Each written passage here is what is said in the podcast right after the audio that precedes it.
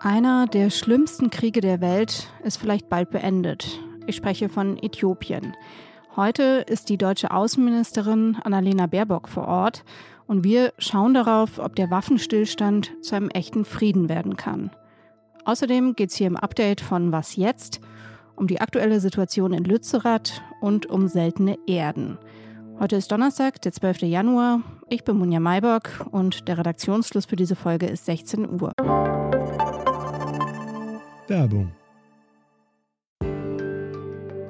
Diese Woche in der Zeit? Die Bücher des Frühlings. 16 Seiten blühende Fantasie. Von gefährlichen Liebschaften, einer Flucht auf dem Mississippi und magische Erzählkunst. Das Literaturspezial zur Buchmesse in Leipzig. Die Zeit, Deutschlands größte Wochenzeitung. Jetzt am Kiosk oder direkt bestellen unter zeit.de/slash bestellen.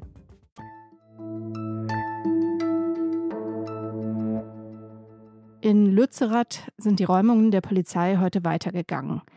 Das Dorf in Nordrhein-Westfalen gehört ja dem Energiekonzern RWE, der es abbaggern will, um die darunter liegende Kohle zu fördern. Neben dem Hof von Eckhard Heukamp sind auch Baumhäuser geräumt und zum Teil auch gefällt worden. Und die Einsatzkräfte haben begonnen, eine ehemalige landwirtschaftliche Halle abzureißen.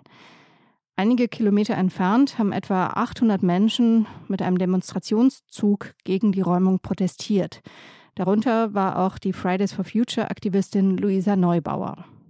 Es bildet sich in diesen Momenten ein unglaublicher, äh, ein unglaublicher Rückenwind aus der Gesellschaft, aus allen möglichen Bereichen, aus, aus, aus Bereichen der Wissenschaft, der Kultur ähm, und so weiter und so fort von Leuten, die verstehen, ja, Klimaschutz heißt eben auch dann hingucken, wenn es ein bisschen unbequemer ist und heißt im Zweifel auch in Regen, Regen stehen in keinen Berg. Bis nach Lützerath kamen die DemonstrantInnen aber nicht.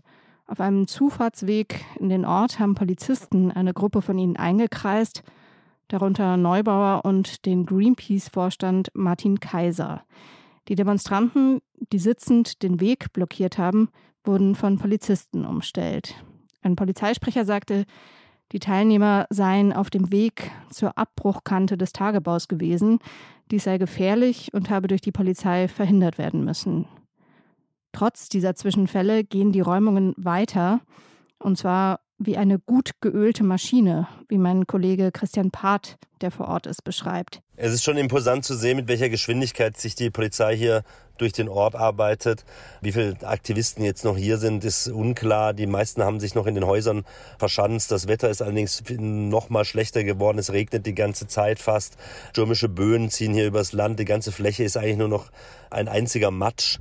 Und ähm, die Polizei stört das allerdings nicht. Äh, sie arbeitet einfach unvermindert weiter. Ähm, sobald äh, Strukturen der Aktivisten geräumt sind, rücken auch schon die RWE-Bagger nach und brechen die oder reißen die, die Hütten ab, die die Aktivisten in den letzten zweieinhalb Jahren hier so errichtet haben. Ähm, und sie fällen auch schon die ersten Bäume. Also hier sollen äh, auf jeden Fall sehr schnell dann Fakten geschaffen werden. Die Aktivisten selber sind, glaube ich, selbst beeindruckt davon, wie schnell das hier geht. Und äh, es heißt jetzt mittlerweile, dass sie hoffen, dass sie bis Samstag zumindest noch ausharren können, die einigen, die noch in den Häusern sitzen.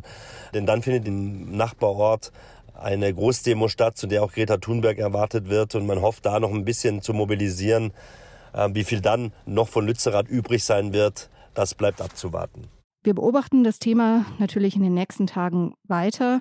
Am Samstag haben wir dann hier bei Was jetzt eine Spezialfolge für Sie, die meine Kollegin Pia Rauschenberger moderiert. Hunderttausende Tote, zwei Millionen Vertriebene und 22 Millionen hungernde Menschen. Das ist die Bilanz des Krieges, der zwei Jahre lang in Äthiopien geherrscht hat. Im November haben die Zentralregierung und die Volksbefreiungsfront von Tigray, die TPLF, einen Waffenstillstand geschlossen. In den letzten Tagen gab es einige Signale, dass sich dieser Waffenstillstand verfestigen könnte. So haben zum Beispiel die Rebellen in Tigray begonnen, ihre Waffen abzugeben. Heute ist die deutsche Außenministerin Annalena Baerbock vor Ort in Äthiopien, gemeinsam mit ihrer französischen Amtskollegin Catherine Colonna.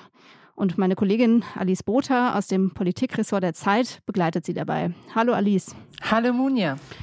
Gekämpft wird ja im Moment, zumindest in der Provinz Tigray, nicht mehr. Aber die humanitäre Lage in Äthiopien ist zum Teil katastrophal. Was meinst du, wie stehen die Chancen, dass jetzt aus diesem Waffenstillstand ein dauerhafter Frieden wird? Zumindest gibt es Optimismus. Deshalb ist auch Annalena Baerbock äh, hier und äh, Frau Colonna, die französische Außenministerin, äh, die wollen diesen Prozess begleiten, unterstützen. Und es gibt äh, hier und da, wann immer ich mit Leuten gesprochen habe, doch den Optimismus, dass es halten könnte. Man hofft sehr darauf. Ähm, zum einen gibt es dafür leise Anzeichen, also das, was du schon genannt hattest, dass Waffen abgegeben werden, aber auch das Tigray sich äh, wieder öffnet bzw. geöffnet wird. Es ist wieder möglich, in die Region zu reisen. Viele haben jetzt zum ersten Mal seit zwei Jahren mit ihren Familien in Tigre Kontakt aufgenommen, haben natürlich auch Tote zu beklagen. Und humanitäre Transporte in die Region hinein finden ebenfalls statt. Und das allein reicht natürlich noch nicht. Die große Frage, die im Raum steht, ist die nach der Accountability, also nach der Verantwortungsübernahme für die schrecklichen Kriegsverbrechen, die auf allen Seiten begangen worden sind. Inwiefern wird es möglich sein, Täter tatsächlich zur Rechenschaft zu ziehen und Opfern Gerechtigkeit widerfahren zu lassen? Baerbock hat ja gesagt, äh, sie und Colonna wollten in Äthiopien schnell Gesicht zeigen und eine enge Partnerschaft anbieten. Was heißt das denn konkret? Ja, das frage ich mich allerdings auch, Munja. äh, ich muss ganz ehrlich sagen, dass sich mir noch nicht erschließt, was diese Partnerschaft sein soll und wie sie aussehen soll. Ja, es gibt Interessen auf der äthiopischen Seite und auf der deutschen Seite. Äh, Äthiopien braucht Geld dringend. Es steht vor dem wirtschaftlichen Kollaps. Und äh, mir kommt es so vor, als würde die deutsche und die französische Seite versuchen, diesen Friedensprozess, der äh, begonnen wurde, eben zu unterstützen, zu begleiten, dafür zu sorgen, dass, dass, dass der sich stabilisiert. Ähm, das allerdings als Partnerschaft zu definieren, das schließt sich mir noch nicht so ganz. Insofern bleibt bei mir hier eine ähnliche Frage wie bei dir auch. Hm. Baerbock reist ja nicht in die Konfliktregion Tigray, auch weil die äthiopische Regierung versucht, dass weiterhin möglichst wenig von dem, was dort äh, ja passiert ist, bekannt wird. Kann das Gesicht zeigen, von dem Baerbock spricht, das Unterstützen äh, so überhaupt funktionieren? Ich bin mir nicht sicher, ob äh, man sagen kann, dass die äthiopische Regierung eine Reise von Frau Baerbock nach Tigray verhindert hätte. Es gab diese Pläne ähm, in der Umsetzung dann eben nicht, aus äh, vermutlich vielerlei Gründen. Aber was deutlich wird, ist, dass es diese Öffnung, die ich eben schon angesprochen habe, gibt. Ähm, ja, schnell Gesicht zeigen. Ähm, mein Eindruck ist, dass man eben kein Vakuum entstehen lassen möchte, ähm, dass es auch darum geht, zu zeigen, wir Europäer sind bereit, euch zu helfen. Wir sind da und wir sind auch wieder bereit zu investieren und ihr müsst euch nicht allein auf die Chinesen verlassen. Das heißt, das ist eine strategische Sache auch von Annalena Baerbock. Präsenz zeigen sozusagen.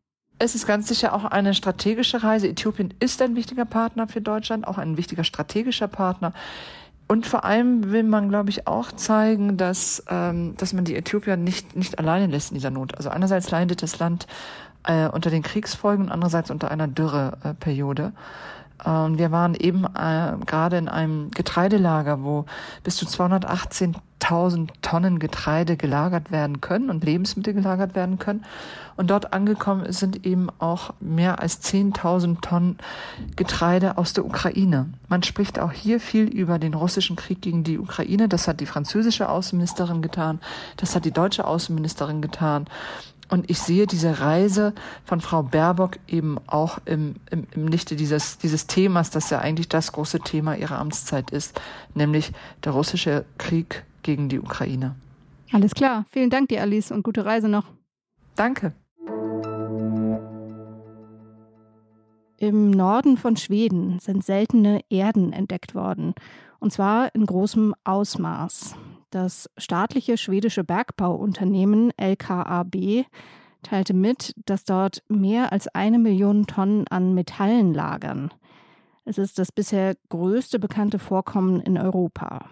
Seltene Erden, darunter versteht man eine ganze Reihe von Elementen, die unter anderem für die Produktion von Smartphones und Elektroautos benötigt werden. Im Moment ist das größte Vorkommen dieser Metalle in China zu finden. Die Förderung in Schweden könnte Europa unabhängiger von Importen machen. Bis diese Metalle abgebaut werden können, wird es aber wohl noch etwas dauern. Zehn bis 15 Jahre haben vergleichbare Genehmigungsverfahren gedauert. Was noch? Jedes chemische Element hat ja andere Spektrallinien, also sowas wie einen eigenen Fingerabdruck. Und diese Spektrallinien hat Jill Lins in Töne übersetzt. Das hier ist zum Beispiel Wasserstoff. Das hier ist Tellurium. Und dieser Xylophonschlag, das ist Cäsium.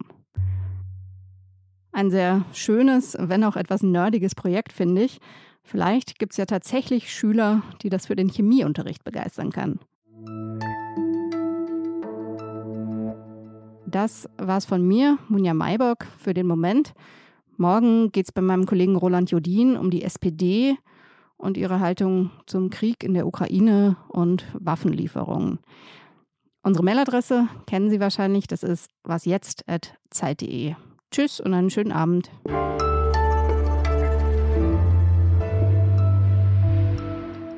Man ist quasi in so einem Tross und äh, hat von morgens bis nachts Termine, spricht natürlich auch mit Menschen, aber ähm, ich könnte noch nicht mal sagen, dass ich irgendwie tiefere Einblicke in das Land selbst gewonnen habe, sondern höchstens hier und da mal einen kleinen Einblick.